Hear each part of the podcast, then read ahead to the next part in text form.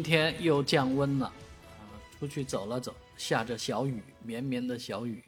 啊，这个寒气开始往身上钻了。早上有一点花花太阳，好多人误以为还是一个晴天呢，啊，都晒了衣服、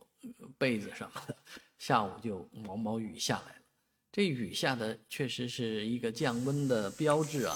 啊，但是呢，在最近这两天啊。啊，其实除了明天继续降温之外，星期三会有一个啊继续的这个冷空气南下啊，所以在这两天当中，这个温度交织，据说明天能够到十四度左右啊，所以这个温度啊一高一下，容易生病啊啊，最近好多人都在说这个刚好了甲流，又得了乙流啊，你看这个。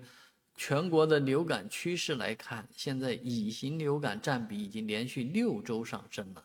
好多人说，整个元旦假期都是在医院里面度过的，啊，这个孩子得了，家家长得，家长得了，小孩得，小的好了，大的病了，大的病了，呀，小的，呃，大的好了，小的又病了。所以这一段时间真的，呃，医院里面人满为为患啊，都是这个感冒闹的，所以大家一定要。啊，注意这个身体啊，保暖很重要啊。相关的药物也应该在家里备一些，没事还是少往医院跑。